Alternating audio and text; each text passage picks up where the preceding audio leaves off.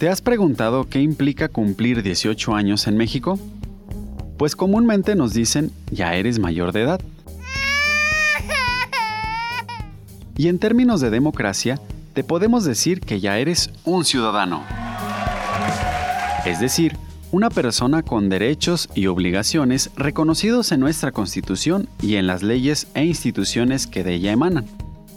Sin embargo, ¿sabes por qué se tiene establecida esta fecha y desde cuándo? Para responder a esto debemos tener algo de contexto histórico.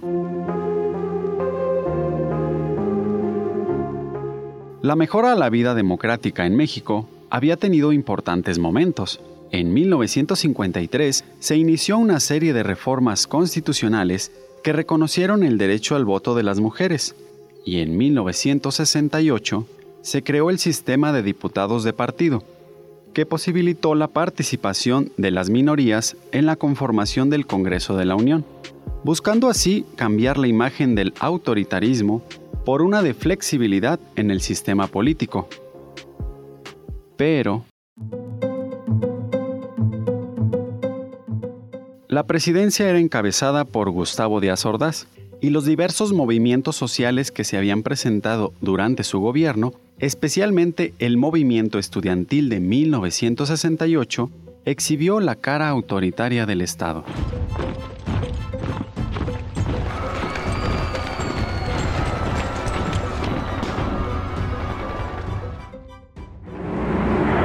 puedo decir a usted que estoy muy, muy contento de haber podido servir a mi país en tantos cargos como lo he hecho.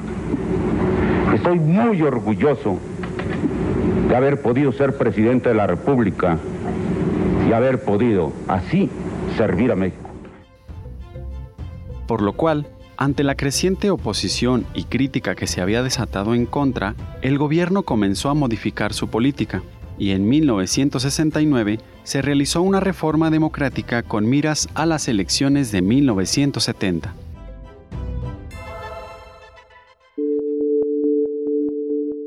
Dicha reforma modificó el artículo 34 constitucional, así como los artículos 52 y 60 de la entonces Ley Electoral Federal y se redujo la edad para el goce de los derechos políticos, pasando de los 21 a los 18 años cumplidos.